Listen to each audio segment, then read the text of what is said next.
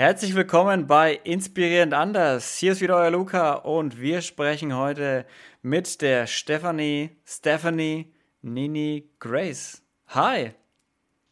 Hi Luca. Freut mich, dass ich heute hier sein darf. Wie schön, dass du da bist. Wie darf ich dich denn nennen? Stephanie, Stephanie, Steffi, Nini, Frau Grace. du kannst mich, du kannst mich Nini nennen. Also Stephanie Grace ist mein, mein Vorname, mein also mein Doppelvorname, aber du kannst mich gerne Nini nennen. Mhm. Alles klar, dann nenne ich dich Nini. Aber Frau Grace ist gar nicht so weit hergeholt, weil du hattest ja mal zumindest kurz gesagt, dass du mal Lehramt studiert hattest. Also es könnte ja sein, dass du mal vor der mhm, Klasse genau, gestanden warst und das Guten Morgen, Frau Grace. also Grace ist ja mein zweiter Vorname. Ich Ach so, ah, shit. ja, stimmt. Sorry. Genau, genau. Ähm, ich war aber ähm, durchaus auch ähm, Primarlehrerin, Primarschullehrerin dann mhm. und mhm. wurde dort. Das ist Grundschule, eine, gell? So mit Deutsch genau, in Deutschland wäre das genau, Grundschule, also ne? ich war in der Schweiz, genau, das sagen wir die Primarschule und ähm, und das war eine zweisprachige Deutsch-Englisch-Schule und da wurde ich Miss Nini genannt. Miss Nini, jawohl. genau. Okay, ich sehe schon, der, das Miss und das Nini hat sich vor allem durchgesetzt, oder? Auf jeden Fall. Aber ähm, bist du dann jetzt noch Lehrerin oder weil du hast in der Vergangenheitsform gesprochen, also vermute ich mal, also ich weiß es, aber genau. ich mal eher nicht mehr. Ich ähm, bin jetzt nicht mehr in der Schule. Ich habe zwar noch nebenbei ein paar Schüler und ähm, mache jetzt mehr so Holiday Camps für die Kinder für die Schüler, aber mhm. bin nicht mehr in einer Schule angestellt, also in einem Angestelltenverhältnis als Lehrerin tätig. Also eher so als externe was nicht, Expertin, Beraterin, Feriencamp-Organisatorin. Genau, ja, ich mache ich mach Kinder-Yoga-Camps und die sind natürlich dann immer in den Holidays, also in ah, den geil. Ferien. Und ähm, habe durchgehend durch das Jahr so ähm, ein paar Schüler, mit denen ich Nachhilfe mache online. Und das ist aber eigentlich jetzt alles, was ich noch in meiner Lehrertätigkeit mache, da ich ja jetzt selbstständig bin hm. in meinem Business sozusagen. Aber theoretisch dafür, also du, du könntest, du brauchst jetzt nicht deine Lehrerausbildung dafür oder dein Lehrerstudium dafür. Das könntest du auch theoretisch machen, wenn du einfach das Wissen hast, oder? Also das die, hat jetzt nichts damit zu tun, dass du mal Lehrerin warst. Nein, ich glaube, das ist vor allem von dem, dass ich, also die Schüler, mit denen ich jetzt noch online arbeite und Tutorings mache, die sind von meiner Schule. Also da habe ich schon diese Connection und die sind mir sozusagen ah, einfach okay. geblieben, nachdem ich äh, meinen Lehrercontract nicht mehr verlängert habe. Ja, ich verstehe. Genau. Okay, macht mehr mhm. Sinn. Macht Sinn auf jeden Fall. Und äh, das ist aber nicht das Einzige. Also du machst ja nicht nur das äh, Sommercamps und ähm, Nachhilfe für ein paar Schüler, sondern du machst ja noch viel mehr. Was machst genau. du? Genau. Also das Camp von meinen, von den Schülern und so, das sind, das sind so meine, meine Online, äh, meine Offline-Arbeiten mit Kindern. Ähm, ich bin eigentlich, ich habe mich selbstständig gemacht als Women's Health Coach und arbeite mit Frauen, die mhm. mit einem negativen Körpergefühl ähm, am Kämpfen sind, mit die vielleicht im emotionalen Essen stecken, allgemein mit ähm, Essstörungen Probleme haben und helft denen wieder zurückzufinden auf dem Weg von der Selbstliebe, den Körper zu schätzen, die Selbstakzeptanz und wieder so diesen, diese Freiheit zu finden im intuitiven Essen. Und das ist eigentlich so mein Hauptbusiness, was ich mache. Und in diesen Topf fallen dann aber noch viele andere Sachen, wie zum Beispiel Kakao-Ceremonies, die ich leite, ähm, Woman Retreats, also so Woman Empowerment Retreats, ah. ähm, ja, Yoga-Stunden gebe ich, ähm, Fitnessstunden und so weiter. Genau. Also ein buntes Potpourri, was man bei dir findet. genau. Die, die, Frage, die mir gerade sofort eingefallen ist, ist, was ist denn genau emotionales und intuitives Essen? Ist es emotionales mhm. Essen, so wie man sich das vorstellt? Äh, man hockt nach einer Trennung irgendwie auf dem Sofa mit einem fetten Eiseimer oder Nutella-Glas in der Hand und mit dem großen Löffel, nicht dem kleinen, sondern dem großen Löffel. Genau, genau, ja. Und, und bestmöglichst dann noch ganz viel Tränen in, in den Augen, ja. Das ist so das Bild, was wir von genau, dem, das erste genau. Bild, was wir haben von emotionalen Essen. Ähm, ich glaube, es ist ein Riesenthema. Ich könnte ein Buch drüber schreiben und ich werde bestimmt noch ein Buch drüber schreiben. Ähm, ja, tu es. äh, Im Prinzip essen wir alle emotional. Weil Essen ist für uns in unserer Kultur oder allgemein ähm, etwas, was wir immer machen, um zum Beispiel etwas zu feiern. Es gibt immer einen Kuchen, wir haben ähm, Meetings, wo wir uns treffen zum Essen, die Familie sitzt sich zusammen, isst, erzählt Geschichten ähm, und ja, ähm, emotionales Essen ist quasi dann ein Problem, wenn es ein Problem wird. Wenn wir zum Beispiel versuchen, ähm, uns mhm. mit Essen unsere Gefühle gut zu stellen. Wenn wir uns zum Beispiel ähm, unwohl fühlen, wenn wir traurig sind oder wenn wir aufgeregt sind und nicht wirklich wissen, wie wir mit diesen Emotionen, mit diesen Gefühlen umgehen können, sollen und dann unbewusst zum Essen greifen. Und das kann zum Beispiel sein, dass man jetzt eben, ja, mhm. wie dieses Klischee auf dem Bild, was wir gerade beschrieben haben, von einer Eispackung vom Fernsehessen nach einer Trennung weinend, ähm, ist emotionales Essen. Mhm. Emotionales Essen kann aber auch sein, zum Beispiel jemand sitzt im Flugzeug und hat mega Flugangst und ist ständig am Snacken, obwohl er eigentlich gar nicht hungrig ist. Das heißt, mm. Er kann wie mit mm. diesem Gefühl, diesem unwohlen mm. Gefühl, was in der Person erzeugt ist, weil sie gerade ähm, ja, anxious ist, aufgeregt ist, vielleicht nervös ist von dem Flug, sie will dieses Gefühl irgendwie stillen und hat irgendwann einmal in der Vergangenheit gelernt, unbewusst gelernt, dass Essen sie zufriedenstellt, diese Person. Und drum sitzt sie dann zum Beispiel im Flugzeug und snackt die ganze Zeit, ohne es eigentlich, ohne eigentlich wirklich hungrig zu sein. Also das emotionale Essen ist dann eine Sache, wenn wir quasi einen Hunger, den wir haben, einen emotionalen Hunger, versuchen mit Essen zu stillen. Und das intuitive Essen, wir können gerne nachher nochmal ein bisschen tiefer reingehen in diese Materie, aber mal kurz noch zum Unterschied. Das intuitive Essen ist dann das, das was ja. wir intuitiv nach unserem Körper brauchen. Also da hören wir wirklich so auf unseren Körper und sagen, okay, ähm, da ist gar keine Frage, was soll ich jetzt essen, wie viel soll ich jetzt essen, brauche ich jetzt mehr Proteine, brauche ich jetzt mehr Kohlenhydrate, sondern du spürst, nach, was braucht der Körper.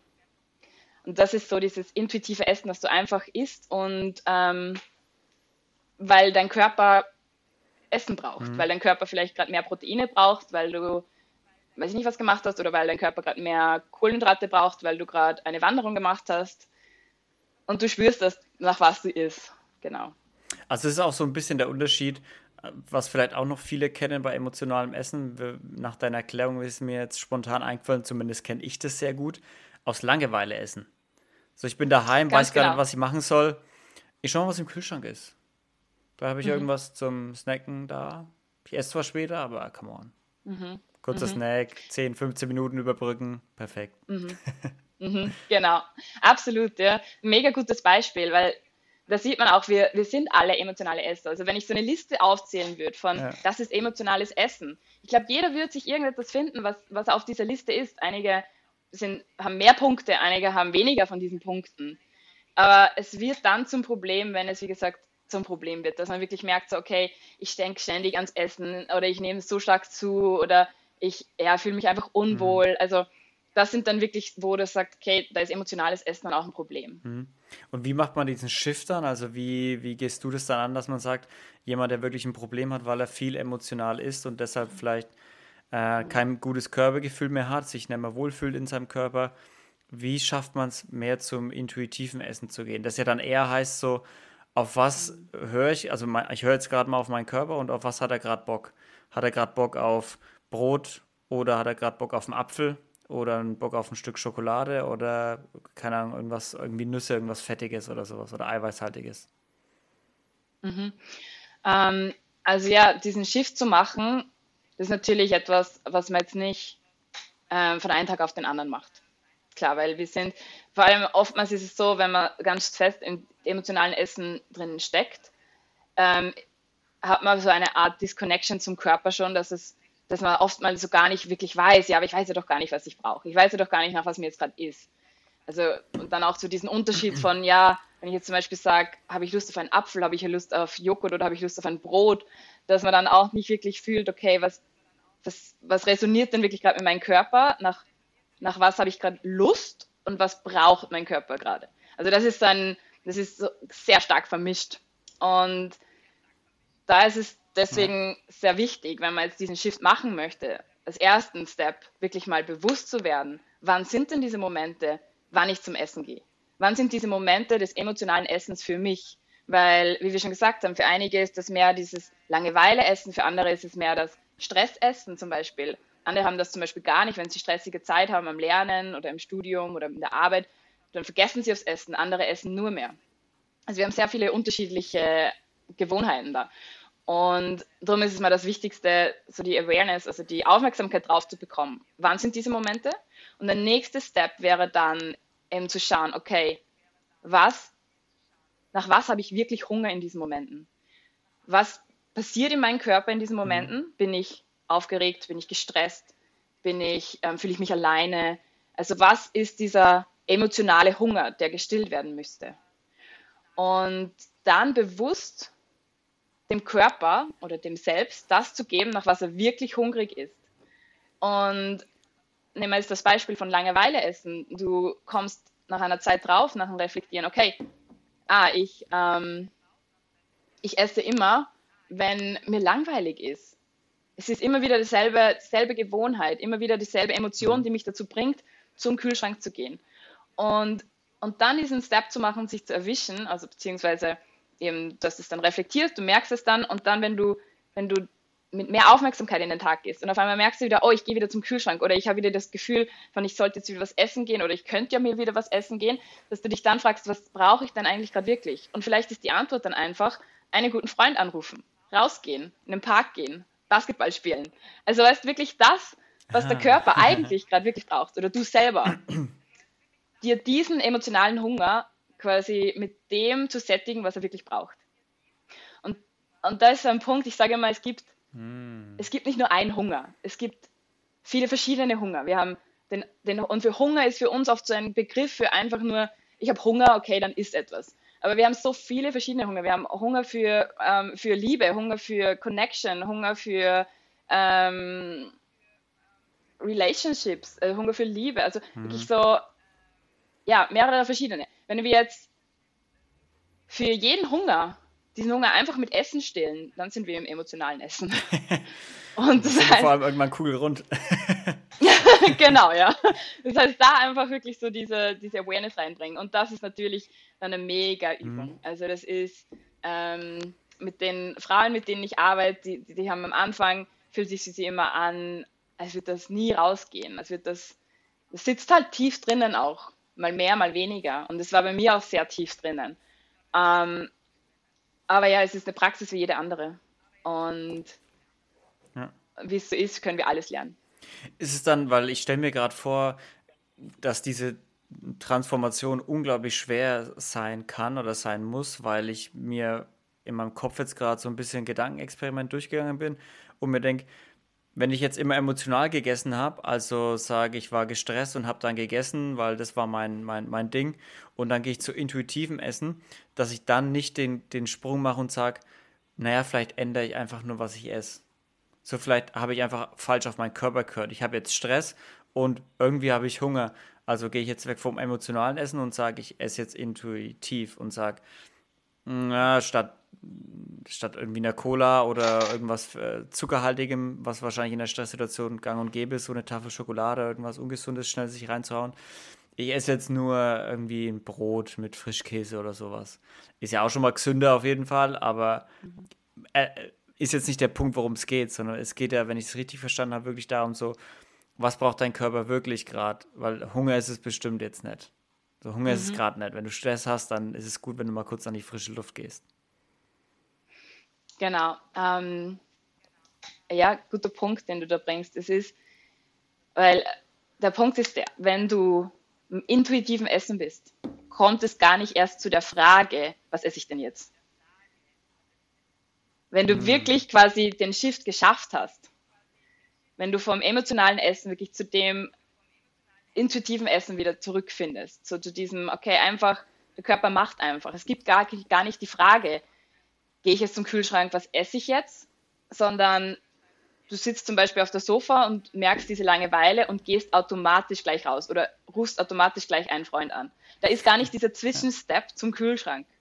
Und das ist der Moment, wo du dann merkst, okay, hey, ich bin im intuitiven Essen. Und ich kann zum Beispiel von, von meiner, ähm, von meiner mhm. eigenen Story, ich habe da auch immer diesen Punkt gehabt, wo ich mir gedacht habe, so, ich schaffe das doch nie, weil für mich war emotionales Essen, also ich war vorher in einer größeren Essstörung wirklich drinnen und habe es dann daraus geschafft. Und dann war aber noch so das emotionale Essen wie so ein wie so ein Rattenschwanz. Das hat sich noch lange nachgezogen, obwohl ich eigentlich meine Therapie schon beendet gehabt habe. Mhm. Und, und das, das, war für mich so aussichtslos. Ich habe mir gedacht, so, das gibt's nicht, ich schaffe das nicht, weil auch wenn ich dann eben mir gedacht habe, ich weiß ja eigentlich, an welchem Moment ich dieses emotionale Essen starte und immer wieder dann zum, zum Snacken greife und zum Kühlschrank gehe. Aber bei mir war genau das dann der Punkt. Ich, hab, ich bin trotzdem hingegangen und habe dann wieder überlegt, okay, ja, aber ähm, nehme ich vielleicht nicht lieber die Schokolade oder nehme dann vielleicht lieber das und so. Aber dann bin ich noch immer in diesem Diät-Mindset drinnen. Von, okay, was ist jetzt das Richtige? Was ist jetzt falsch zu essen? Was ist richtig? Mhm. Und, ja. und ich kann mich sehr gut an den Moment erinnern, wo ich irgendwann einmal so eine, so, ähm, so einen Moment gehabt habe, wo ich mega gestresst war und von der Arbeit heimgekommen bin, also so in die Tür heim und das waren immer so die Momente, wo ich dann emotional gegessen habe. Ich habe vielleicht gar keinen Hunger gehabt, bin aber nach einem langen Arbeitstag oder nach einem langen Tag, wo ich unterwegs war, heimgekommen, ganz egal welche Uhrzeit. Es war so, ich bin zum Kühlschrank gegangen und habe mal geschaut, was hat's denn da, ähm, habe mir irgendwas rausgenommen und früher waren das vielleicht dann eher ungesunde Sachen, aber oder dann auch mehr gesunde Sachen oder es hat dann mit gesunden angefangen und ist dann zum ungesunden weitergegangen oder wie auch immer. Also aber der, der Weg zum Kühlschrank war mhm. da. Und, und dann war da irgendwann einmal so ein, so ein Moment, wo ich gemerkt habe, so, ich bin heimgekommen, war mega gestresst, habe dann aber nur ein Glas Wasser getrunken, habe mich auf die Sofa gelegt, die Füße hochgelagert und habe einfach mal gerastet. Und danach bin ich aufgestanden und habe meinen Tag weitergeführt. Und, und dann habe ich irgendwann so, eine, so, einen, so einen Moment gehabt, wo ich gemerkt habe, so, wow, was ist gerade passiert? Das ist doch eigentlich so ein Moment gewesen, wo ich immer gegessen hätte. Und ich habe aber gewusst, ich habe da nie Hunger gehabt. Und ich habe auch in dem Moment nicht Hunger gehabt, sondern ich habe intuitiv meinem Körper das gegeben, was er braucht, nämlich Rast nach einem anstrengenden Tag, also nach einem Heimkommen. Und nicht, wie ich es früher gemacht hätte, einfach gegessen, um wieder, um mich wieder wohlzufühlen. Hm. Ja, es ist, ich finde auch, also an sich, äh, das ganze Thema ist ja ultra spannend, auch äh, Hunger und Co. und wie der Körper reagiert und sowas. Weil zum Beispiel, wenn ich jetzt dran denke, ich mache auch immer so Challenges, einmal im, einmal im Jahr so eine Fasten-Challenge irgendwie und ernähre mich dann irgendwie crazy oder verzichte auf irgendwas. Und das ist krass, was du für einen Hunger hast. Und andererseits, wenn ich dran denke, wenn Leute so richtiges Heilfasten machen, so mit Abführen davor und Co. und sich richtig vorbereiten, die sprechen ja davon, dass sie gar keinen Hunger haben. Null Hunger. Und das finde ich so interessant, weil ich, ich mache mein Fasten mit einem vollen Magen. Ich kann Sachen essen, weiterhin. Ich verzichte halt auf irgendwas. Aber die machen Fasten und essen gar nichts, haben einen komplett leeren Magen, Darm, alles leer. Und der Körper sagt, na, Hunger habe ich jetzt eigentlich gerade nicht. Mhm. Was ist denn da los? Ähm, also so, so wie ich das sehe, ist das einfach vom, also ich habe auch schon mal so Fastenkuren gemacht mit dann nichts essen. Und es ist so ein Punkt, wo, wo sich das sehr mhm. verändert dann. Also das, ähm, du hast quasi vorher, wenn wir, wenn wir das normale Essen gewohnt sind und dann machst du einfach von 0 auf 100 oder von eigentlich von 100 auf 0 einfach eine Nullfastenkur, ja. dann ist das ein extremer Cut. Und, und das sind dann die ersten Tage vor allem, sind ganz krass, wo du halt diesen Hunger ganz stark empfindest. Mhm. Und danach ist es aber wie leichter. Und das hat aber auch mit dem Blutzucker ein bisschen zu tun. Also der, der ist, wenn du noch in diesem, in dem normalen Essen drinnen bist, dass du immer wieder diese Insulin-Spikes hast, also die Blutzucker-Spikes, dann ist noch viel mehr, viel größer diese Kurve. Ah, und je mehr Insulin ja, ja ausgeschüttet stimmt. wird, ähm, also da hast du immer so diese Blutzucker-Spikes, desto mehr ist dieses Hungergefühl immer wieder da dann. Und das reguliert sich dann mhm. auch. Und desto also, mehr will dein Körper halt auch. Dein Körper will ja auch immer mehr haben dann, ne? Davon, wenn ich das richtig im Kopf habe, gell? Genau, also mit, den, mit dem Blutzucker funktioniert das so, der Blutzucker ist dann hoch, wenn wir zum Beispiel viel essen. Und da ist auch diese Frage mit, ähm, ja, was esse ich? Und ich hatte zum Beispiel heute gerade ein, ein, ein Gespräch mit Kindern beim Essen und die haben mich gefragt, ob Kohlenhydrate schlecht sind. Und ich habe sie gefragt, ja, es kommt darauf an, welche Kohlenhydrate, weil es gibt ja so viele. Und dann haben wir ein bisschen darüber geredet. Und, und da ist halt auch so einfach die Frage, okay, schnelle Zucker sind ja nicht per se schlecht. Du musst einfach nur wissen, wann brauchst du sie, wann brauchst du was. Und wenn wir jetzt eben zum Beispiel schnelle Zucker essen, also sprich, die, ähm, die schnell in den Blutzucker gehen, also in den, ins Blut gehen und den Blutzucker schnell nach oben schmeißen, dann ist der Insulinausschlag umso größer. Und wenn der recht hoch ist, dann kippt das, also weil das Insulin lässt ja den Blutzucker wieder in die, also die Glucose in die Zelle und, und dann sinkt der Blutzucker wieder ab. Und wenn das aber so ein großer Spike ist, dann sinkt er tiefer ab als, als zum Normalwert. Und da ist wieder der mhm. Punkt, wo wir, wo wir uns unterzuckert fühlen, obwohl wir es eigentlich nicht wirklich sind. Sondern es ist einfach nur der, der Drop ja. so, so tief in den Keller. Und das ist dann der Punkt, wo wir glauben, so, oh, wir brauchen jetzt nochmal einen Traubenzucker oder ich brauche jetzt noch einen Müsli-Riegel oder ich brauche jetzt noch einen Schokoriegel. Und dann, dann schmeißt es aber wieder so hoch. Das heißt, wir haben dann so diese Großpendel. Und ja. Ja. Ich finde es gerade spannend, dass du das auch mit Kindern machst, weil mhm. für Kinder ist es ja ultra wichtig. Und auf der anderen Seite weiß ich nicht, äh, weil wir hatten das in der Schule früher auch und uns hat es nicht gestört. Und wir haben halt einfach weiter gegessen und weil gerade als Kind hast du ja den Vorteil, du siehst nicht gleich die Auswirkungen, wenn du Scheiße isst.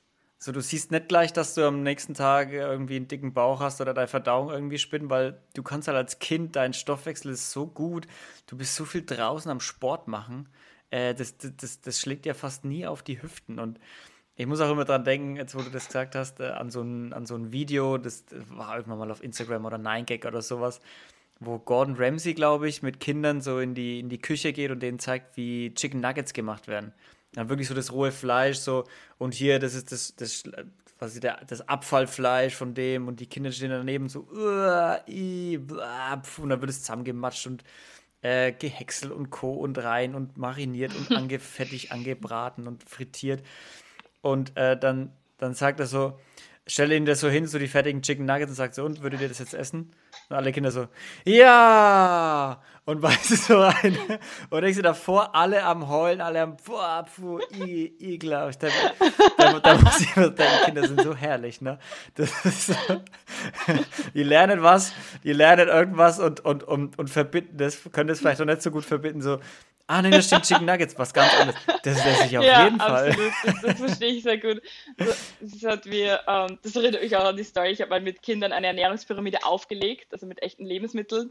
Und sie waren super begeistert, super in der Materie, haben alles verstanden und am Schluss haben sie sogar die präsentiert und dann habe ich ganz und zum Schluss ich gefragt, und was würdet ihr jetzt gerne essen? Nach was, was, nach was habt ihr gerade Lust?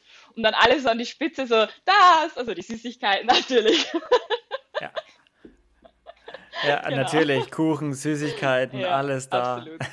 Ja, also ich, ich glaube, ich mach's. Wie ist es denn, also wie ist es dann grundsätzlich mit Kindern? Aber, aber, aber ist es trotzdem wichtig, oder? Ihnen das, das genau, zu erzählen? Genau, ja. Also für mich ist es, der Grund, wieso ich es mache mit den Kindern, ist, ähm, ist sogar mehr das, dass ich, dass ich diese Awareness bringe von ähm, weg von dieser Idee, dass es, dass es, dass es dass Kohlenhydrate schlecht sind oder, also ich, ich muss jetzt mal sagen, mit den Kindern, mit denen ich arbeite, die, ähm, die befassen sich schon, es sind hauptsächlich auch Mädchen, ähm, mit Körperimage. Mhm. Also man sieht das auch jetzt zum Beispiel, gut, sie nutzt jetzt noch nicht Instagram, Kurze aber. Frage, wie alt sind die oder in welchem, in welchem ähm, Alter bewegen wir uns? Also 6 bis 12, älter bis 16 hoch. Also wirklich so okay. Kind, Kind, frühe Jugend. Ja. Und ja. das ist, das ist die Zeit, in der das Negat also wenn man irgendwann einmal in einem negativen Körperimage ist, die Zeit, das wird in dieser Zeit geprägt. Und Essstörungen etablieren sich oft genau in dieser Zeit. Das ist so dieser Umschwung, wo du auf einmal bewusst wirst mhm. und dich, dich vor allem bei Frauen sich der Körper verändert, also bei Mädchen und auf einmal zum Beispiel diese ganzen Süßigkeiten dann doch anschlagen und ähm, ja, also auch dann zum Beispiel Zucker oder solche Sachen auch ähm, unreine Haut fördern. Also das hat dann schon ganz andere Aus Auswirkungen. Mhm. Und in dieser Zeit fangen vor allem Mädchen an, sich so viel zu vergleichen und aber auch nicht nur mit ihren Schulkollegen, Freundinnen oder weiß nicht mit wen, sondern mit YouTuberinnen oder mit Instagram und Influencerinnen und mit, mit, den, mit Social Media, also mit den ganzen Werbungen, die du siehst. Und das ist so der Moment, wo eben diese, diese Überlegungen anfangen bei Kindern. So, okay, wie, wie schaffe ich das denn jetzt, dass ich nicht so ausschaue, dass ich, wie ich ausschaue? Also ich will zum Beispiel anders ausschauen. Und auf einmal kommen so Ideen mhm. mit, sie hören dann irgendwo, Kohlenhydrate machen dick. Und auf einmal ist so im Kopf, Kohlenhydrate sind no, schlecht. Low Carb. Genau, genau. Und, und das ist aber alles wieder dieses Diät-Mindset. Und, und das ist der Grund, wieso ich mit Kindern immer wieder solche Gespräche auch anzettel oder anfange, weil ich hm.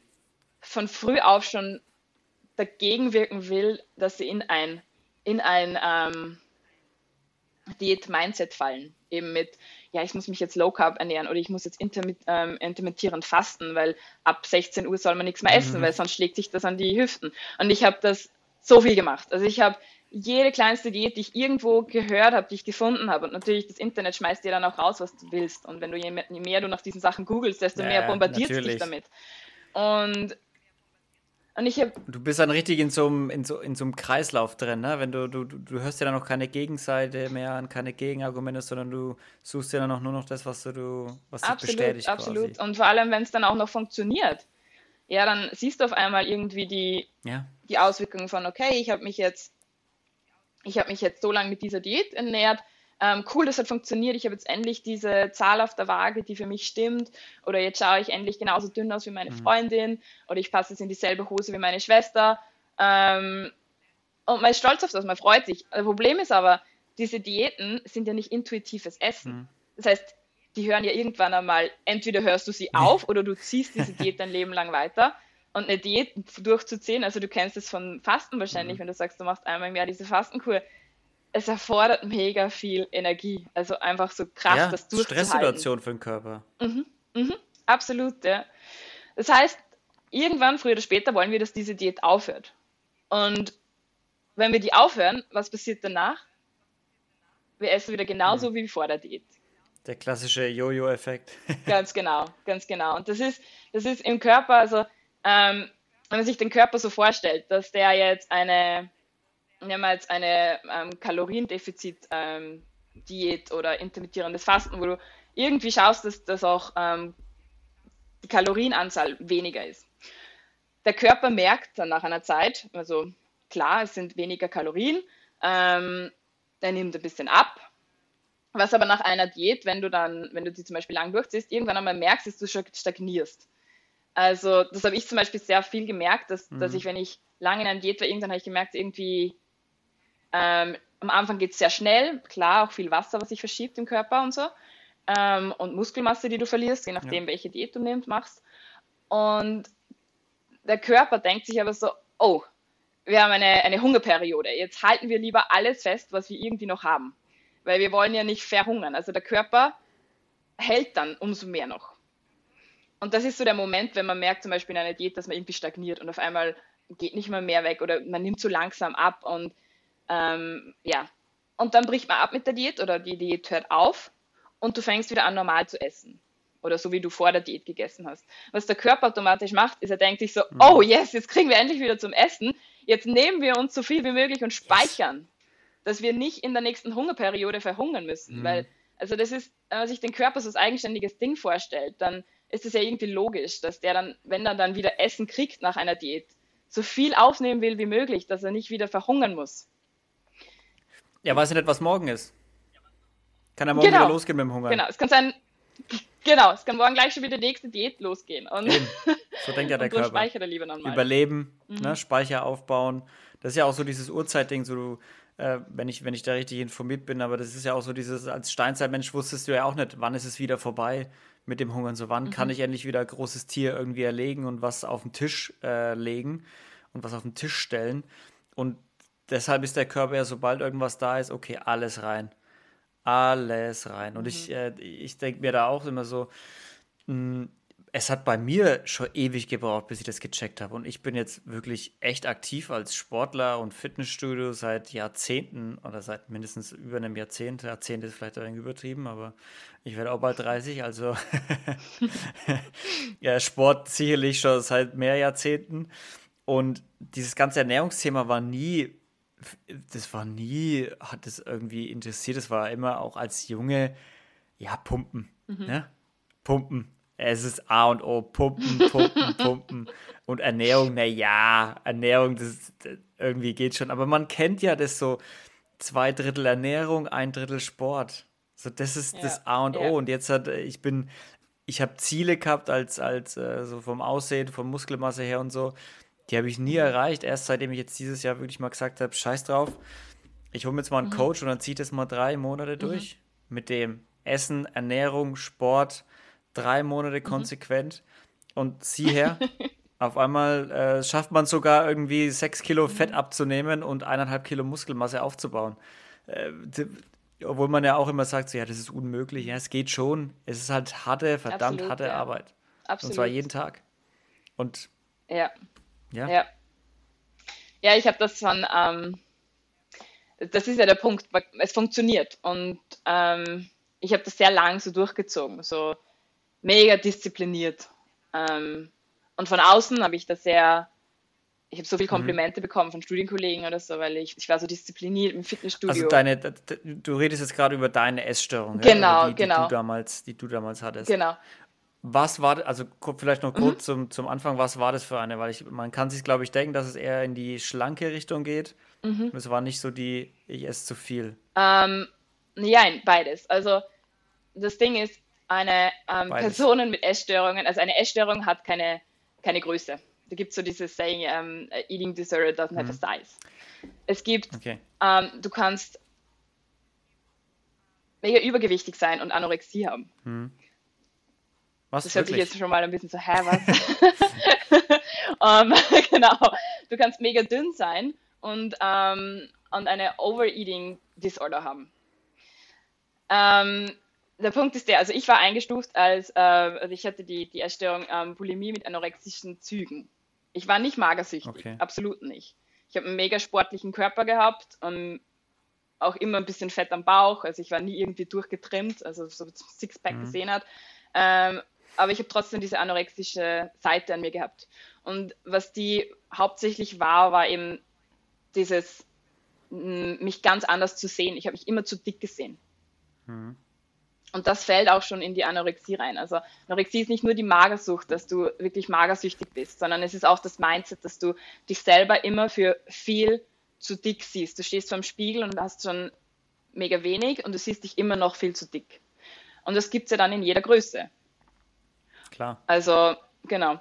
Und ja, Bulimie war bei mir so, ich war, ich, ich habe darum, habe ich mich auch lange nicht selber irgendwie einordnen können, weil ich habe ja Ernährung studiert und habe mir immer gedacht, so, ich, ich, war, ich habe keine Essstörung, weil ich weiß ja, ich, ich passe nicht in irgendein Schema, weil eben, ich bin ja nicht magersüchtig, mhm. ich bin ja nicht so und so, ich gehe nicht erbrechen, also ich habe es vielleicht ein paar Mal gemacht, das schon, aber ich habe für mich war dann immer so, okay, ich, ja, Bulimie ist nur, wenn du erbrechen gehst. Und ich habe dann immer gedacht, okay, ich, hab, ich kann mich nirgendwo einfühlen. Mhm. Und bei mir war es aber so, also die Bulimie ist einfach, dass du irgendwie schauen willst, dass die Kalorien, die du reingekriegt hast, irgendwie wieder rausgehen. Und das sei das dann mit ähm, Mahlzeiten verschieben. So am Abend eine Pizza mm. gegessen, okay, am nächsten Tag gibt es fix kein Frühstück. Verbietest dir das Frühstück. Oder okay, am, am mm. diesen Abend weiß ich, ich gehe Pizza essen, gut, dann ähm, mache ich am Nachmittag schon exzessiv Sport, dass ich mir die Pizza verdienen darf. Und dass ich dann das schlechte Gewissen quasi nicht haben muss. Mm. Und ähm, oder äh, ja, also exzessive Sport, ähm, auch auch so mh, mm, Abführmittel sind auch schon mhm. so ein mhm. Weg, zum Beispiel, dass du halt schauen willst, okay, dass irgendwie alles, was du reinkriegst, schön wieder rauskommt. So schnell möglich, so schnell wie möglich. Genau, genau, ja.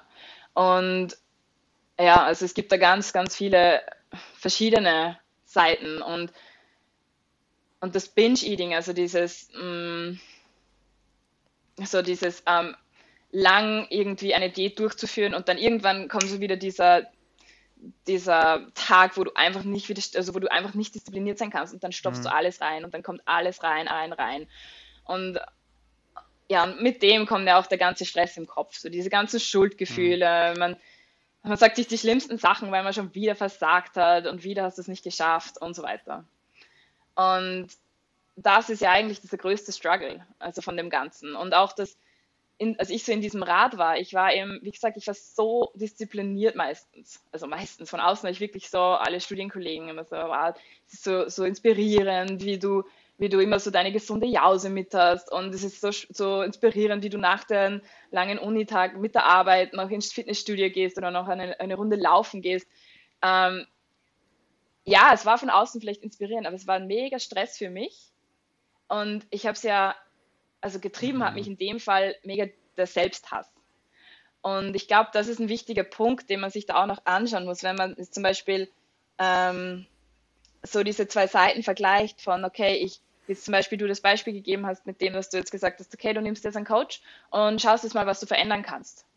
Dann ist das ja auch im Sinne von, du willst ja. dir was Gutes tun, du willst schauen, was auch geht und ähm, ja, bist dann einfach zufrieden mit dem Ergebnis und freust dich, dass deine Ernährung ja, sich wo gut anfühlt, weil das soll es ja tun. Es soll ja, wir wollen uns ja gut fühlen im Körper.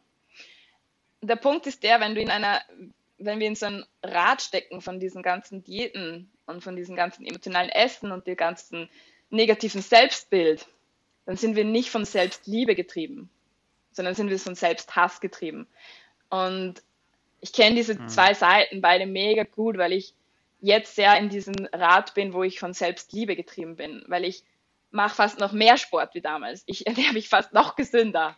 Also es ist, ja, ähm, ja aber ich mache alles in Liebe zu meinem Körper und in Freude, in Freude an der Bewegung und ja, in Liebe zu meinem Körper, dass ich, dass ich weiß, er fühlt sich mega gut an, wenn ich so eine herzhafte Mahlzeit gehabt habe. Oder selbstgemachte Bounty Riegels, Riegel, wo ich, wo ich weiß, was drinnen ist und mir hat das Zubereiten mhm. Spaß gemacht. Und da sind doch so viel mehr Glückshormone im Körper, anstatt diese Stresshormone, die in so einem ähm, negativen Cycle drin sind.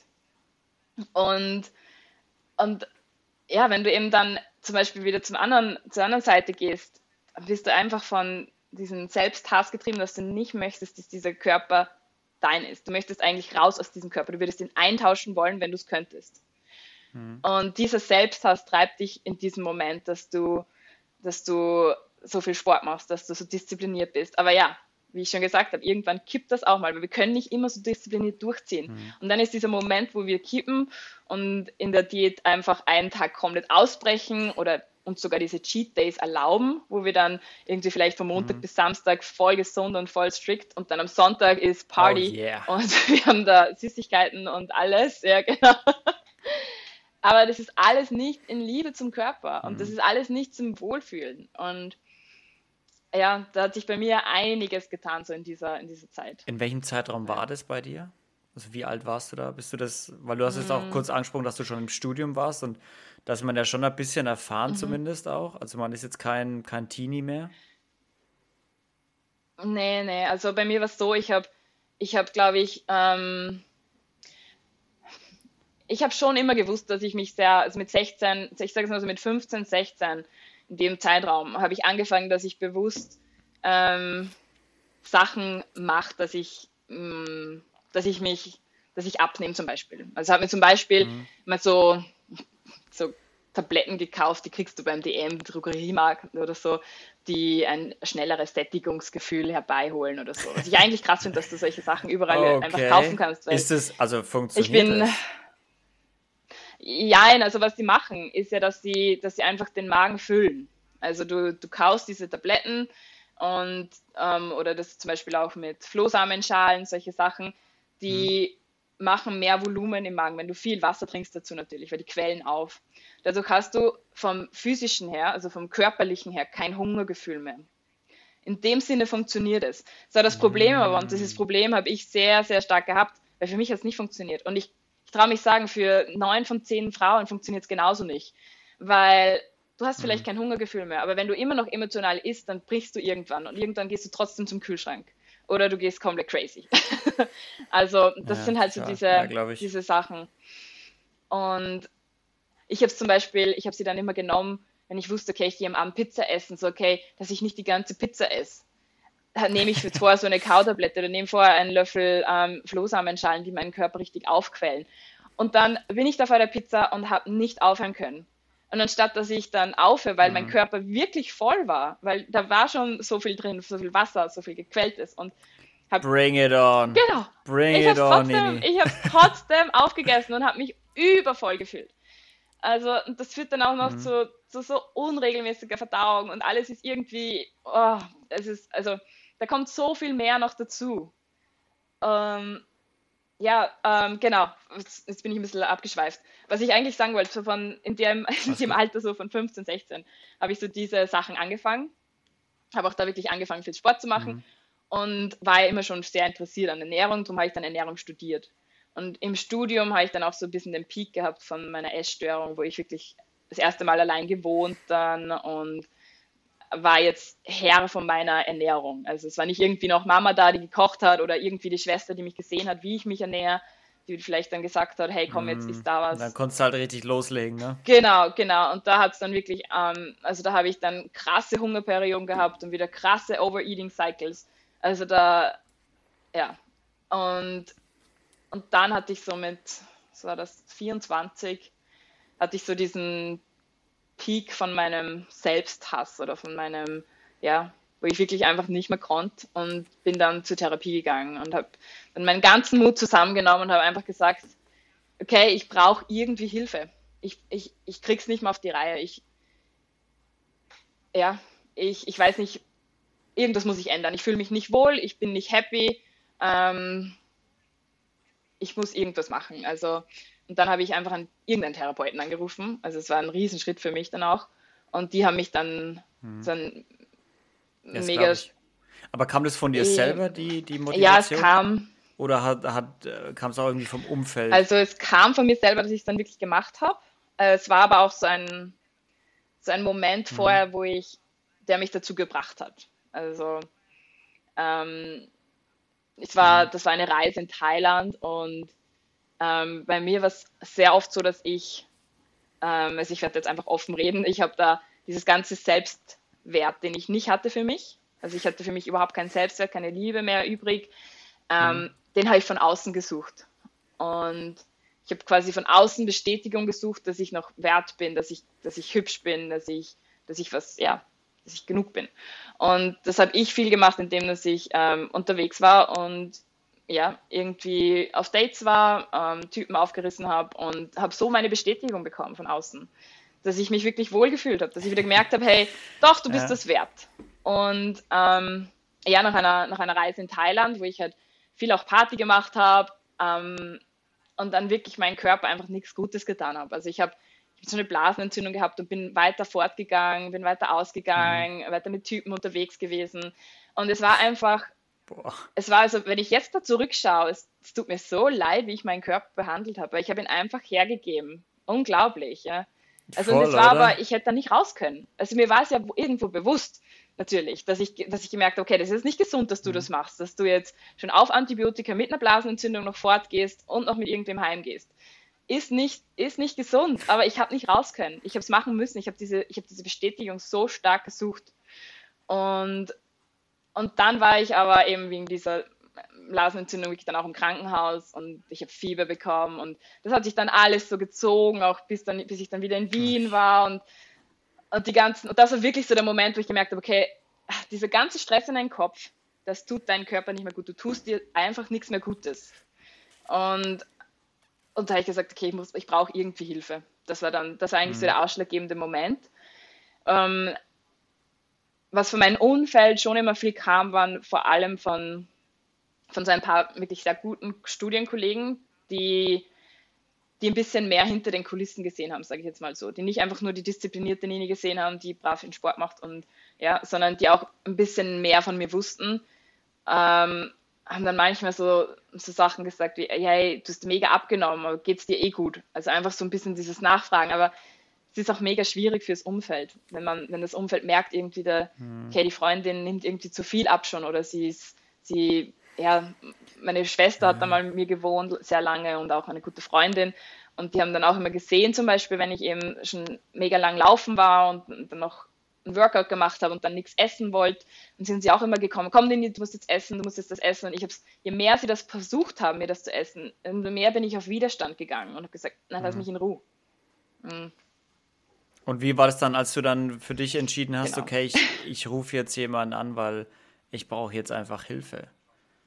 Also war das von, war das wirklich an dem Punkt, wo du dann, wo dein Körper dir dann gesagt hat, okay, äh, Nini, schön, dass du so einen starken Willen hast, aber ich übernehme jetzt mal das Kommando und wir brauchen jetzt mal Hilfe.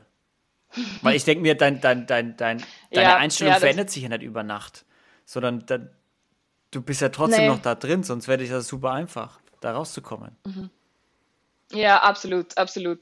Ja, das ist ja auch der Punkt, man kann so wenn man, wenn man zu jemandem sagt, der, der so emotional ist, dann kannst du nicht einfach sagen, ja, hör doch einfach auf. Eben. du kannst ja nicht einfach aufhören. ist ja wie so bei jeder Sucht auch. Du kannst genau. ja niemandem sagen, ja, ich höre jetzt morgen mit dem Rauchen auf. Ja, ja. nee, das ist halt mhm. leider nicht so mhm. einfach. Absolut, ja. Ähm, ja, es war, glaube ich, der Punkt, dass ich wirklich so krank war. Also es war dann eben nach dieser Thailandreise, wo ich schon krank wieder zurückgekommen bin und dann dann habe ich gleich nochmal Fieber bekommen und dann habe ich ins Krankenhaus mhm. müssen. Sie haben dann nicht recht gewusst, wieso hat sie schon wieder Fieber. Also sie haben dann auch so Checks gemacht, eben irgendwie, wo ich vielleicht ähm, äh, äh, Gelbfieber, glaube ich, haben sie getestet oder also okay. ähm, ja, verschiedene, verschiedene Tests haben sie eben gemacht. Und ich habe mir dann einfach gedacht, so, okay, oh, ähm, ich hoffe einfach, dass ich jetzt irgendwie gut rauskomme, weil ich habe meinem Körper so viel Schlechtes getan. Und ich war da, ich war, das war wirklich der erste Moment, wo ich besorgt war um meinen Körper. Und ich glaube, das war das mhm. wirklich der ausschlaggebende Punkt, dass ich, ich bin dann zu Hause im Bett gelegen und war wirklich besorgt von dem, was ich habe. Weil, ja, also zu dem Punkt, dass ich mhm. eben auf diesen Selbstwert gesucht habe, ich war halt auch so nicht unbedingt immer auf der Safer-Seite unterwegs.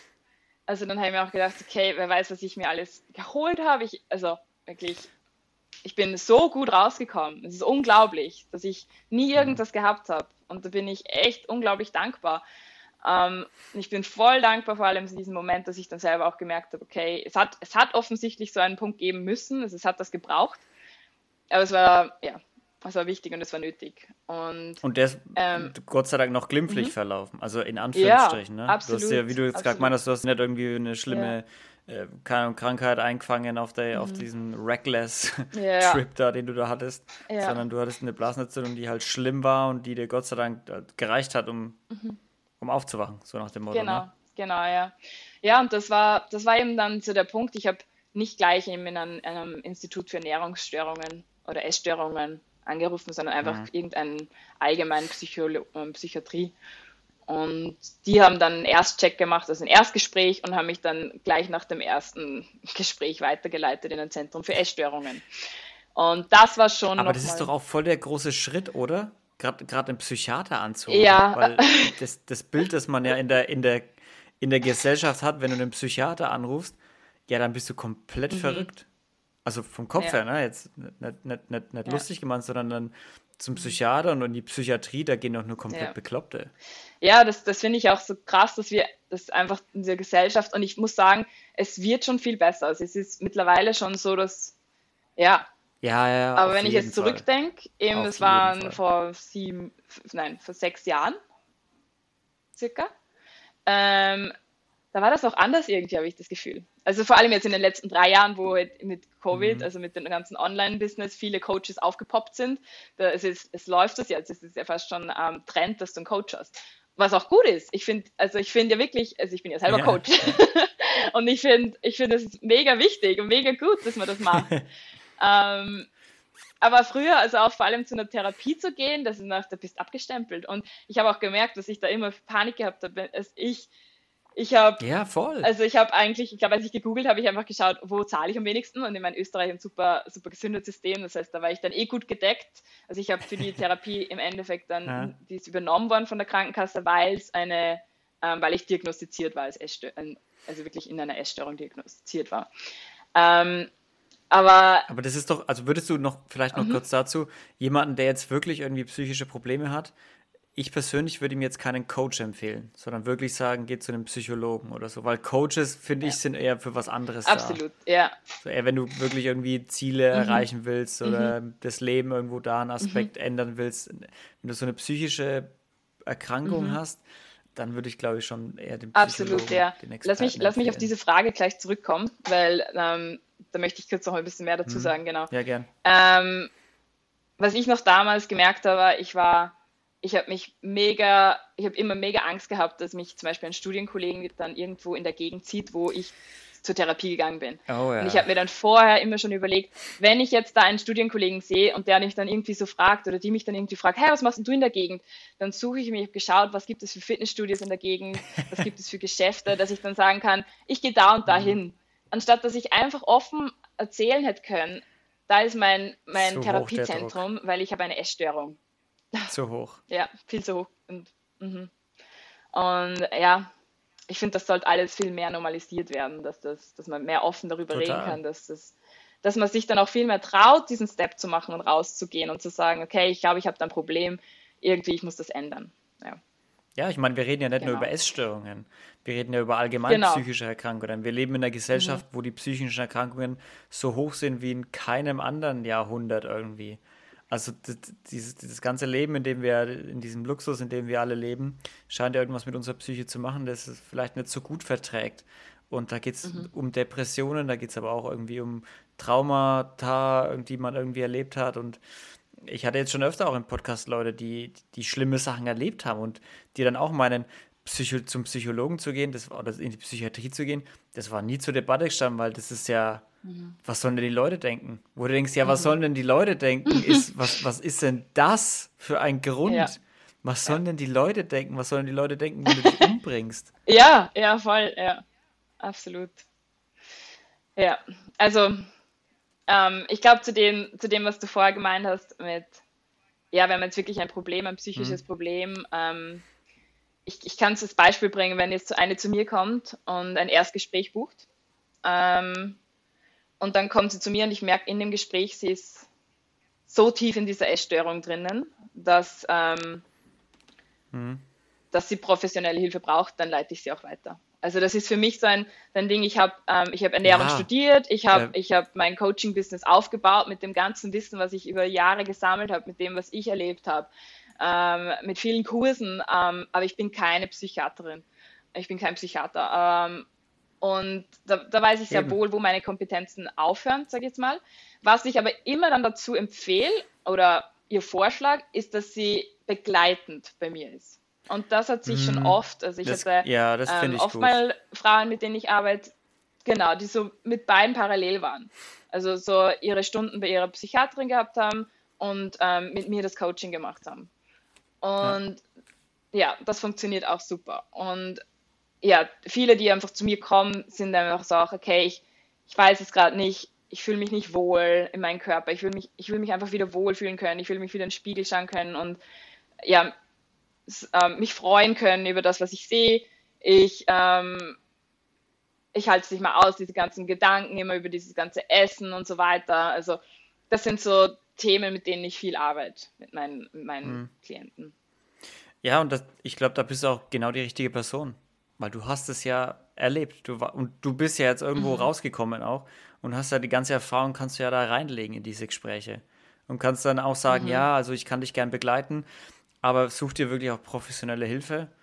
Ähm, weil ich kann dir Input geben, ich kann dich da gern begleiten, ich kann mir gern auch deine Sorgen dann dazu anhören, was du von den Gesprächen hältst und mit meiner Erfahrung da bei deiner Seite stehen, dass du weißt, du bist auch nicht alleine. Und es ist ja auch immer schön, noch jemanden zu haben, der fremd ist. Irgendwie jemand, mhm. der nicht in dein Leben involviert ist.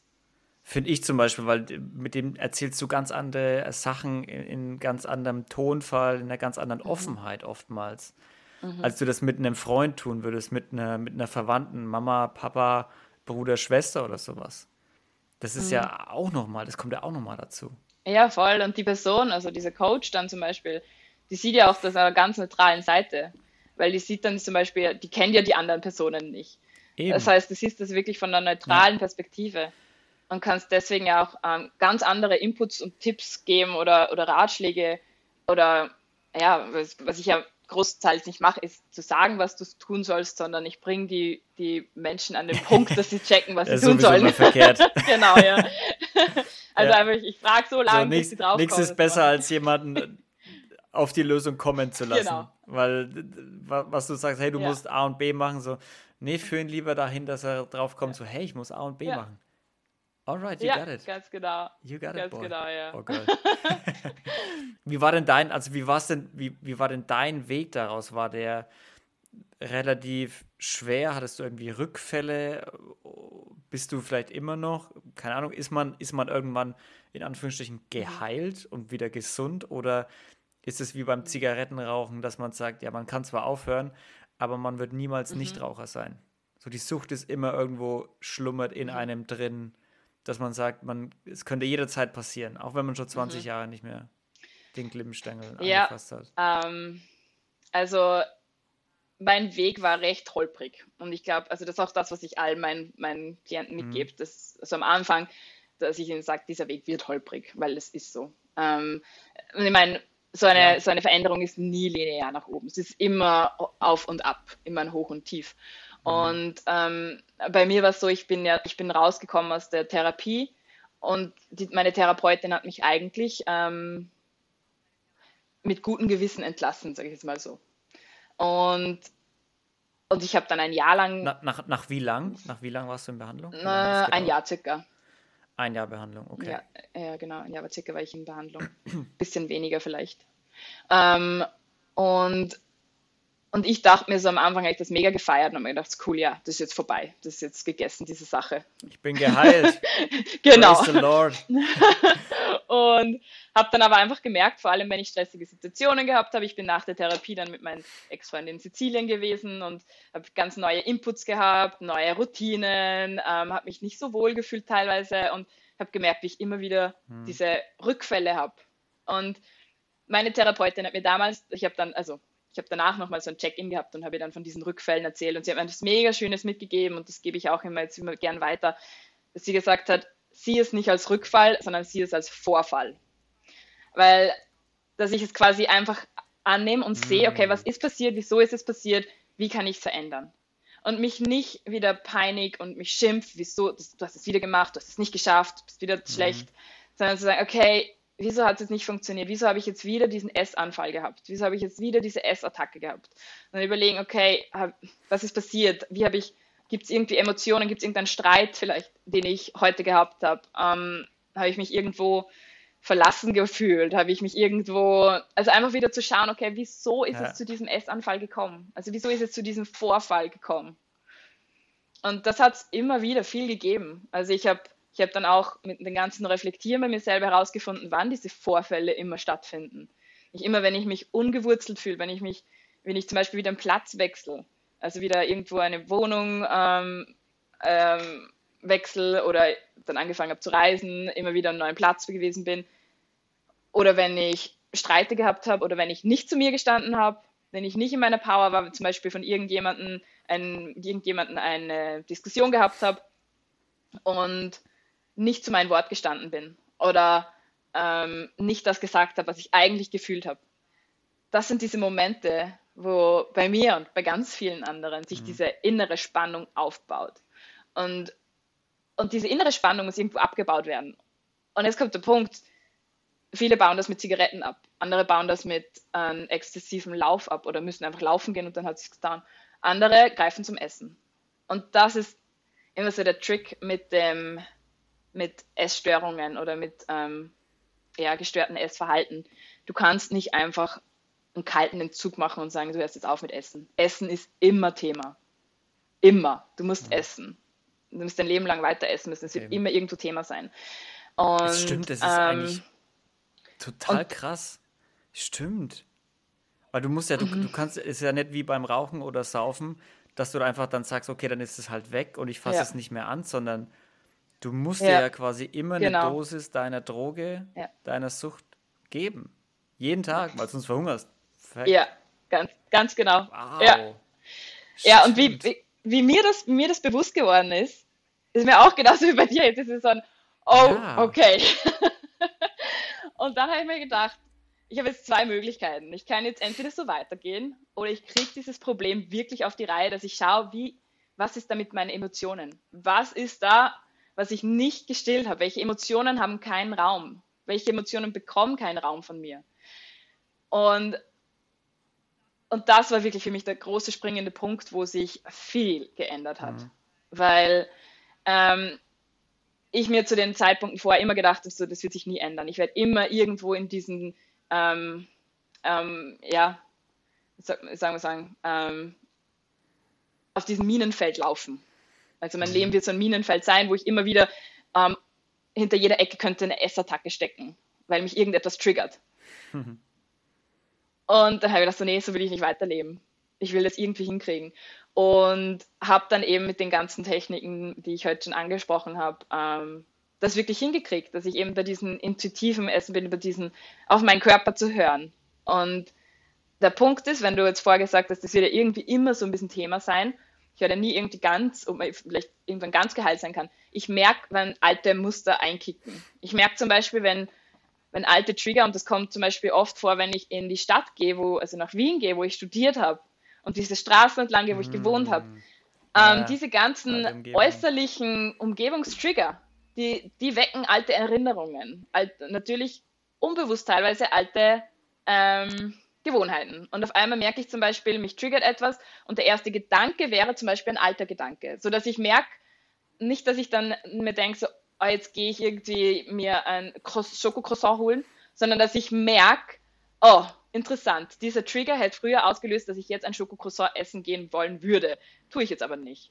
Also es ist quasi dieser Gedanke. Es ist immer noch da, weil ich, ich bin ja noch dieselbe Person. Ich habe die ganzen Erinnerungen sind ja da, meine ganzen Muster. Ich sehe sie nur aus einer ja. ganz anderen Perspektive ich sehe sie von einem, wie von so einem Schritt zurück. So, ah ja, früher hätte ich jetzt das gemacht. Interessant. Hm, jetzt nicht. also, kann, ist das so ungefähr ja. verständlich? Und du bist jetzt, und ja, aber und, und, und das, ich glaube, den Fortschritt, den du jetzt halt hast, oder diesen Step, den du gemacht hast, ist halt, dass du diese Trigger mhm. erkennst, mhm. Nummer eins, und dass du ihnen widerstehen kannst, im, im Sinne von, ich kann sie wegdrücken oder ich kann sie mit neuen Erinnerungen mhm. überschreiben mhm. oder ich, ich kann halt einfach sagen, ja, ich sehe dich, ich höre dich, aber es ist wie beim emotionalen Essen, das ist nicht das, was ich eigentlich will gerade, sondern ich will gerade was anderes. Genau, ja, genau. Ich sage jetzt mal, wenn ich noch an dem Punkt wäre, dass ich es wegdrücken würde, wäre ich noch nicht, an also das ist, noch, das ist noch ein Step weiter hinten. Hm. Ähm, ich bin an dem Punkt, wo ich es einfach mhm. sehe. Ich beobachte es aus der Perspektive von jetzt, dass ich mich wohlfühle, dass ich merke zum Beispiel, das triggert mich. Dann merke ich, wieso triggert es mich? Ah, okay, ich habe zum Beispiel ähm, nicht gesagt, wie ich mich eigentlich fühle in dieser, in dieser Situation. Und, und dann merke ich, dass ich ähm, was ich zum Beispiel brauche, ist, dass ich diese Konfrontation einfach auflöse, indem ich mit der Person nochmal reden gehe oder, weiß nicht, falls jetzt zum Beispiel ein Streit gewesen wäre oder irgendwie einfach eine Diskussion ähm, oder irgendwie etwas sagen muss, was, ich noch, was mir noch am Herzen liegt, anstatt dass ich eben essen gehen würde. Weil bei mir, oder ja, wenn das eine andere Suchtstruktur wäre, würde ich mir vielleicht eine Zigarette anzünden. Ähm, und mhm. ich aber dann nicht an dem mhm. Punkt bin, dass ich sage, nein, du darfst es nicht so denken oder nein, du darfst es jetzt nicht tun, weil dann wäre ich immer noch in dem Mindset, dass ich dagegen kämpfen würde. Sondern dass ich es sehe und einfach merke. Es ist einfach wie, also ich, ich merke diesen Trigger ähm, und gehe dann einfach anders mit dem Trigger um und weiß aber einfach, okay, früher hätte ich wahrscheinlich das gemacht. Und das ist aber eigentlich ein mega schöner Punkt, weil ich weiß, cool, mhm. du, du bist jetzt in deiner Kraft, du bist so weit in deiner Kraft, dass du gar nicht kämpfen musst, dass du nicht zum Essen gehst, sondern dass du weißt, was du brauchst, nämlich dass du dazu stehen kannst, mhm. dass du deine Meinung sagen darfst, dass du, ja, was auch immer es dann ist. Ja, ja. Weißt du noch, wann du deinen letzten Vorfall hattest? Kannst du dich noch erinnern? Hm. Ja, ich glaube, na doch, ich glaube, das war vor allem, also sind immer mal wieder so, der, der, Punkt ist ja, das heißt ja nicht, dass wenn man jetzt intuitiv ist, dass man überhaupt nicht mehr ähm, nie mal über den Tellerrand isst. Also ich habe durchaus Momente, wo ich einfach mal die ganze nee. Pizza verschlinge, einfach und mir dann denke, so, oh, das war jetzt echt nicht nötig. ja, aber das ist ja normal. Also das, das, das bezeichne ich mal als normal, genau. weil jeder von uns hat diesen Moment, wo du dich voll ja. frisst und dich dann danach nicht mehr bewegen kannst, einfach weil es mhm. so verdammt lecker mhm. war, weil man so Bock drauf hatte. Weil vielleicht kann ja auch intuitiv ja. sein. Ich kenne genau. das bei mir, wenn ich sage, ich habe mal wieder so Bock auf mhm. einen Sonntagsbraten bei der Oma, da esse ich auch mal drei Klos und Fleisch und Nachspeise und da vorne ist Suppe und Salat und denke mir danach, holy shit, Ich kann mich nicht mehr bewegen für Ja, drei Stunden. absolut, ja. Ja, voll. Und, und der Punkt ist ja, wenn du, wenn du in, in dem Fall, also wenn du jetzt eben einfach so über, überfrisst, dann kommt es ja darauf an, wie, wie gehst du jetzt mit dir um? Schimpfst du dich jetzt? Fühlst du dich schuldig? Oder ist es einfach so, dass du dir denkst, ach, das ist nicht nötig?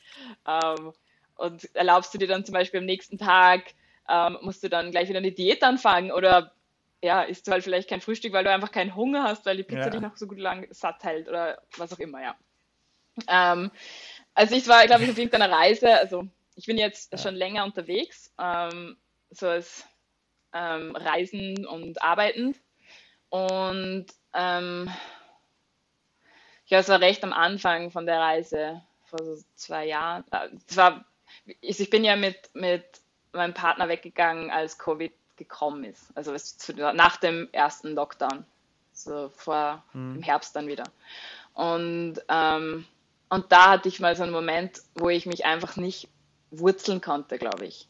Es war alles so neu, es war alles so, okay, ich, ich, ich habe gefühlt, wie es wird der Boden unter meinen Füßen verlieren und, und da habe ich, da bin ich einmal alten Ge- Gewohnheiten recht schnell nachgegangen und ähm, habe das aber dann auch schnell wieder gemerkt und vor allem Okay. jetzt aber nicht so in dem Sinne, dass ich, dass ich voll drinnen war in so einem Vorfall, sondern ich habe halt, ich habe meine Essattacke gehabt und, und bin dann aber trotzdem mit Mitgefühl mit mir umgegangen. Und das ist auch so ein, so ein Punkt, den man, der viel weiterkommt, also der, der immer ein Teil sein wird in dem, in dem Zeitraum, wo du dich, wo du rauskommst aus dieser Story.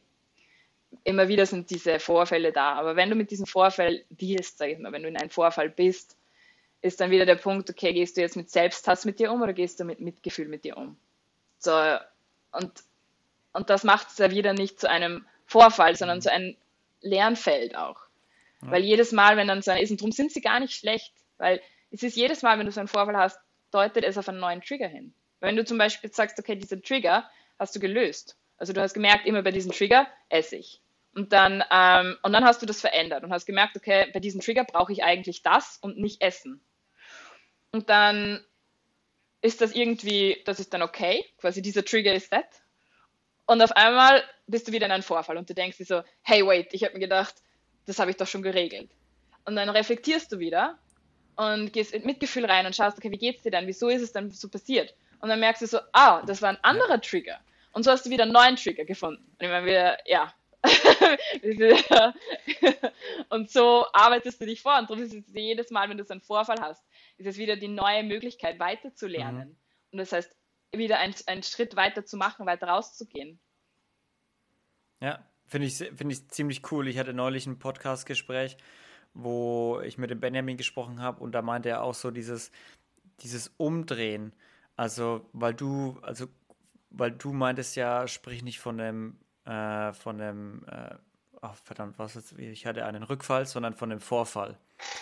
So, ich finde, wir unterschätzen das so hart, wie viel wir mit unserem Wording, mit wie wir Sachen benennen, äh, in uns auslösen können. Weil so wie wir sie benennen, die Emotion löst ja auch in uns aus. Wenn ich sage Rückfall, dann löst es eine negative Emotion aus. Wenn ich sage Vorfall, dann ist es viel neutraler. Es gab so einen Vorfall, ja gut, es kann jetzt auch positiv sein. Ne? Und mir ist es mal aufgefallen, die Geschichte habe ich damals auch schon erzählt, beim Meditieren, ich konnte mich, meine Gedanken schweifen wild, so richtig wild, immer wieder weg und ich denke mir immer jedes Mal, mein Gott, bleib doch mal beim Atem. Aber ich glaube, viele können das nachvollziehen, so du eins, zwei, drei und weg. und wieder weg und wieder weg. Und irgendwann habe ich ein Buch gelesen und am Ende gab es so Meditationstipps, wo sie meinte, seht es nicht als Versagen, sondern mach eine Art Spiel draus und jedes Mal, wenn du es schaffst, festzustellen, dass du abgeschwiffen bist, dann ist es ja gut. So ist ja super. Du hast es geschafft. Du, das ist der Sinn. So, du sollst feststellen, dass du gerade weg bist und dich wieder zurückholen. Und je öfter du das schaffst, desto besser ist es. Also äh, dann du, du, du machst irgendwie Atemtechnik, bist bei dir, konzentrierst dich auf deinen Atem, schweifst ab, merkst es, oh ja, ich hole mich zurück, 1-0. Das gleiche passiert wieder, oh yeah, 2-0 für mich. Das hat ein ganz anderes Bild auf das, ich habe das davor so richtig, das hat mich richtig genervt, weil ich mir dachte so, ich kann doch nicht sagen, ich bin so schlecht da drin. Ich bin so schlecht da drin, in dem mich konzentriert. Ich kann keine fünf Sekunden irgendwie konzentriert bleiben. Und das hat es komplett verändert. Seitdem ist es auch tausendmal besser geworden. Also diese Macht der Worte, das ist, das ist Wahnsinn. Das darf man ja, echt nicht unglaublich unterschätzen. Ist das, ja. Dieses Mindset is everything. Und wie du dann das, was in deinem Kopf ist, dann auch noch aussprichst ja. oder dir selber sagst. Ich meine, das ist die Geschichte, die wir uns erzählen. Und diese Geschichte, die wir uns erzählen, diese Story of our life, die wird zur Realität. Und weil, wie du schon sagst, das ja, ist ja dann auch das, voll. was es bei uns auslöst, diese Gefühle. Und das ist, wenn es so um, Body Positivity und Self-Love geht, ist das ein Riesending auch, weil wir erzählen uns die ganze Zeit eine ganz andere Story und wollen aber Selbstliebe fühlen. Ja, wie willst du Selbstliebe fühlen, wenn du dir jeden Tag erzählst, dass du nicht schön bist, dass du dich, dass du nicht okay bist? Ja. Ist es, weil du jetzt gerade auch das, äh, das mhm. Stichwort Body Positivity ist ja auch mehr als nur gerade äh, all vogue. Also es geht ja durch alle Zeilen und alle mhm. Zeitungen und Blogs und sowas durch und jeder soll sich positiv in sich fühlen. Und das ist ja auch gut, du sollst dich ja auch positiv in dir selber fühlen. Gar keine Kritik. Ähm, mhm. Nur, also wie stehst du dazu oder wie ist deine Meinung dann zu solchen Aktionen wie wenn so Sportzeitschriften, so ich weiß nicht, welche Zeitschrift es war, Sports Illustrated oder Women's Health, dann wirklich übergewichtige, also wirklich ungesund übergewichtige Models abbilden. Und dann sagen, mhm. ja, aber ist ja Body Positivity, du mhm. sollst dich ja in deinem Körper wohlfühlen. Also wie, wie, weil das, also in meinen Kopf geht es nicht rein. Ja, ja, ich, ich weiß, was du meinst. Ich weiß, welchen Punkt du meinst. Ich glaube, das ist wieder mal dieses Extreme von, von den sozialen Medien. Ja. weil wir hatten vorher irgendwie viel zu dünne oder mit, mit noch photoshoppte Frauen. Ja, genauso die, schlimm. Ähm, und genau, und jetzt gehen wir in die andere Richtung und vielleicht ist es so ein bisschen die Überlegung von, ähm, dass es reingeht, gehen wir gleich auf die, auf die Überkompensiert. Ah, genau, überkompensiert. also es geht absolut um das, dass man sich in seinem Körper wohlfühlt. Ganz egal, welche ja. Größe das ist. Ähm, und ich sage jetzt mal, es ist mega wichtig, dass man halt selber diese Awareness darauf bringt, diese Aufmerksamkeit, dass man weiß, okay, ist mein Körpergewicht gesund? Und ich sage jetzt nicht irgendwie so vom Body Mass Index und so weiter, sondern einfach, wie fühlt sich dein Körper an? Hast du irgendwelche ähm, Beschwerden oder ähm, ist es wirklich so, dass du, dass du sagst, okay, ähm, die, dein, deine Knöchel können dich nicht mehr tragen, deine Knie können dich nicht tragen oder so, weil zu viel drauf ist. Und meistens weiß man das eh selber. Weißt? Das mhm. ist ja nicht, es ist ja nicht so, dass wenn wir jetzt, wenn, wenn wir jetzt eine Übergewichtige nehmen, dass sie nicht weiß, dass sie dass es gesünder wäre, wenn ein bisschen weniger oben ist. Ähm, ich, geb, ich kann zum Beispiel, ähm, ich habe jetzt gerade ähm, ein Coaching angefangen mit einer, mit einer, die hat auch gemeint, sie, sie fühlt sich eigentlich wohl in ihrer größeren Größe. Also sie ist nicht übergewichtig, ähm, aber wenn wir jetzt vom Body Mass mhm. Index anschauen, dann wäre sie schon an der oberen Grenze. Ähm, aber sie hat gesagt, sie fühlt sich wohl in ihrem Körper eigentlich so. Sie, sie, sie findet ihn schön, wenn, wenn sie auch dann mehr Brüste hat, mehr Kurven hat. Sie findet das schön. Ähm, aber sie weiß auch, dass sie, dass sie jetzt einfach ein bisschen älter wird schon und sie weiß, dass das einfach ähm, gerade nicht mehr ihr gesundes Level ist. Und das habe ich sehr, sehr ja. cool gefunden, wie sie das so, wie sie das so gesagt hat, dass sie auch so dazu gestanden hat, so, mhm. ich will gar nicht irgendwie jetzt ähm, so und so viel abnehmen. Ich habe das gar nicht eigentlich vor, dass ich ähm, so und so ausschaue. Ähm, ich will einfach schauen, dass ich gesund bin, dass ich mich wohlfühle und gesund bin. Und sie fühlt sich eigentlich schon wohl mit ihren Kurven. Jetzt muss sie einfach nur noch schauen, dass sie sich gesund fühlt auch. Und fit fühlt sozusagen. Und ja. meine, das ist ja auch der Punkt, die Bewegung ist ja das A und O. Also ähm, wir haben vorher haben wir das gehabt mit den zwei Drittel Ernährung, ein Drittel Bewegung. Ähm, stimmt voll, wenn es um solche Ziele geht. Wenn ich jetzt aber sage, okay, wenn es um unsere Glückshormone auch geht, äh, den Körper zu bewegen und auch in den Körper hineinzukommen, den Körper zu fühlen, ähm, das macht mega viel mit unseren Glückshormonen, mit unseren ähm, ja, Hormonspiegel. Und äh, ja, wenn, wenn Bewegung eine Pille wäre, die wir beim Arzt kriegen würden, würde man sie alle haben wollen. Aber ja, immer ja, den wir können sie eigentlich alle haben. Nehmen. Wir müssen es selber tun. Immer den faulsten Weg, der genau. möglich ist, nehmen. Bloß nicht selber ja. was machen. Das, das, ja. ja. klar, für alles eine Pille, mhm. natürlich. Ja. Ja. Und da sind wir aber auch wieder so bei dem Mindset, weil viele haben ja diesen Zugang zum Sport, zur Bewegung, dass es so ein Pain ist, dass es so ein, oh, so ein Struggle und ah, das ist nicht cool.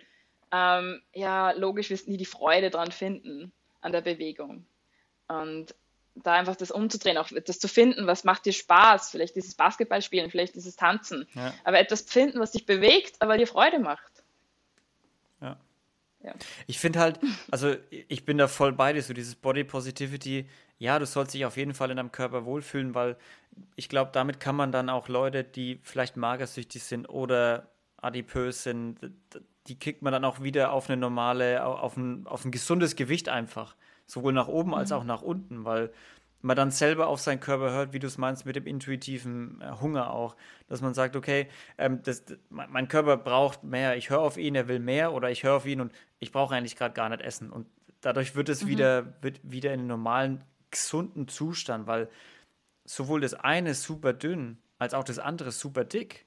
Das ist, das ist total ungesund. Also gerade und, und gerade bei uns jetzt halt in der Gesellschaft, ist es ja eher das super dicke, was das Problem ist. So die super, super dünn ist jetzt nicht das, was die Masse hat, sondern die Masse ist eher übergewichtig. Und ich finde es dann irgendwie, also mir persönlich hat es ein bisschen sauer aufgestoßen, weil mhm. gerade solche Sportzeitschriften, jetzt gar nicht so Modelzeitschriften, da war das schon, die super dünnen haben mich genauso aufgeregt, aber gerade so Sportzeitschriften, wo du denkst, das sind so Sportlerinnen, will ich das sehen, mhm. die wirklich hart an sich arbeiten, die ihr Leben irgendeinem Sport vermachen und dann halt auch entsprechend so aussehen da jemand abzubilden, der wirklich krass übergewichtig ist, das ist, was, was sendet das für ein Signal? Das sendet ein, also gerade an, du arbeitest jetzt auch mit Kindern und Jugendlichen zusammen, die schauen sich ja auch solche Zeitschriften an und denken sich dann vielleicht, okay, ich bin auch ziemlich übergewichtig, wunderbar, damit kann ich mein Geld verdienen.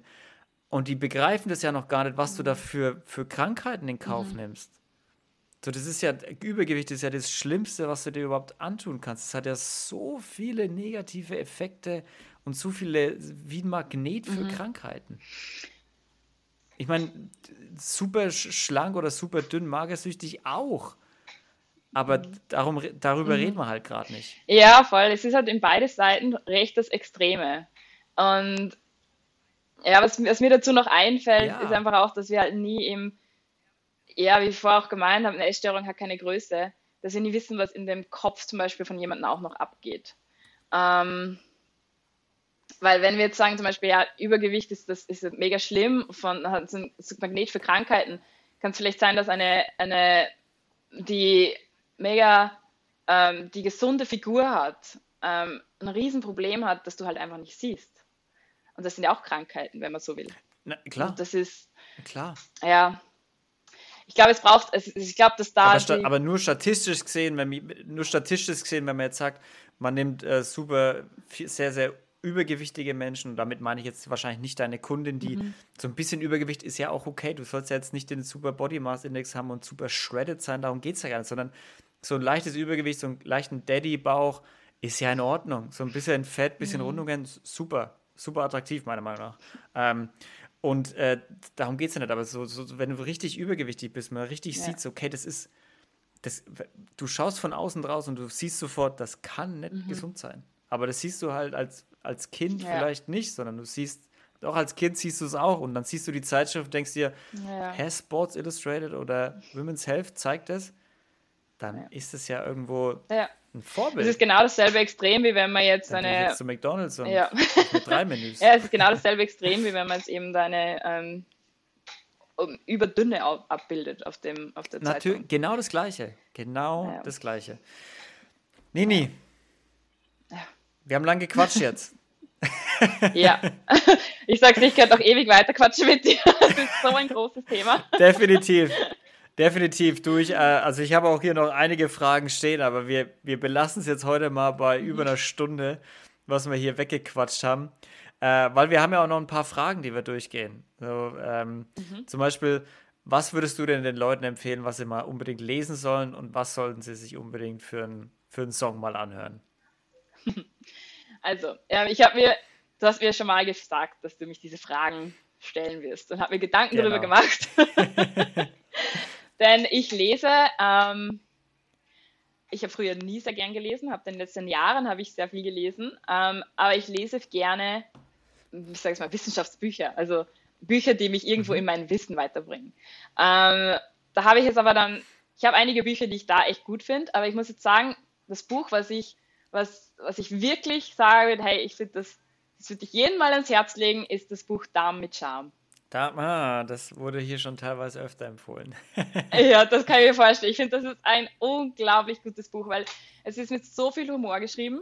Ähm, es, ist, es, hat so einen, es ist so leicht verdaulich. ähm, und es ist trotzdem sehr wissenschaftlich. Also man versteht einfach, wieso ist das, wie es ist. Und es ist vor allem dann noch zu, zu einem Thema, was so unter Anführungszeichen nicht tabu, tabuisiert, aber es wird nicht viel darüber geredet. Ja. Um, und es ist aber ein Thema, mit dem jeder irgendwo was zu tun hat. Sei es jetzt Blähungen Klar. oder irgendwie Ob Verstopfung oder. oder genau. Und ich finde, das ist echt ein gutes, gutes Buch. Also ich habe mir, hab mir das Buch gelesen, das Hörbuch angehört und ich finde es einfach unglaublich gut. gut. Genau.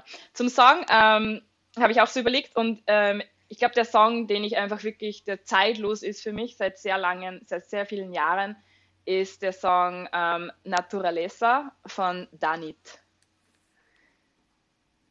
Naturaleza. Ja, bei diesem Song kann ich, den kann ich gleich zu jeder Stimmung hören, in jedem ähm, Mindset und er tut mir immer gut. Und ich liebe es dazu zu tanzen. Wen würdest du denn gern mal hier auf die Bank setzen? Wen würdest du gern mal hier in das Mikrofon setzen aus deinem, aus deinem Umfeld? Ähm, ich glaube, ich würde gern meine Schwester hören, die, die ich sehr inspirierend oh. finde. Ähm, es ist meine kleine Schwester, eine jüngere Schwester. Ähm, eine, eine sehr große Gemeinsamkeit, die wir da haben, ist unser, mh, mm, unsere Vergangenheit mit der Essstörung. Und sie hat mhm. ganz viel darin verarbeitet, indem dass sie Lieder schreibt. Also sie ist Singer-Songwriterin Sie ist in Wien und, ähm, ah, und cool. ähm, er ist zurzeit ein, einer der Wiener U-Bahn-Stars und wirkt auch schon viel mit bei verschiedenen Dokumentationen und ähm, ja, hat ihre eigenen Konzerte ähm, und ihre EPs rausgebracht. Geil. findet sie auch auf Spotify, überall, YouTube. Ja, und ich, ich glaube, sie, sie wird dich gern hören. Ja. Geil. Ja, das machen wir doch möglich, oder? Yes. Nini, vielen Dank, dass du da warst. Ich sage jetzt nochmal, du machst jetzt nochmal ordentlich Werbung. Wo findet man dich und für was kann man dich, äh, für was äh, lohnt sich sich zu kontaktieren? Und dann rappen wir das Ding gemeinsam hier ab. Mhm. Also mich findet man auf ähm, Instagram ähm, unter Stephanie under slash ähm, Grace äh, Coaching.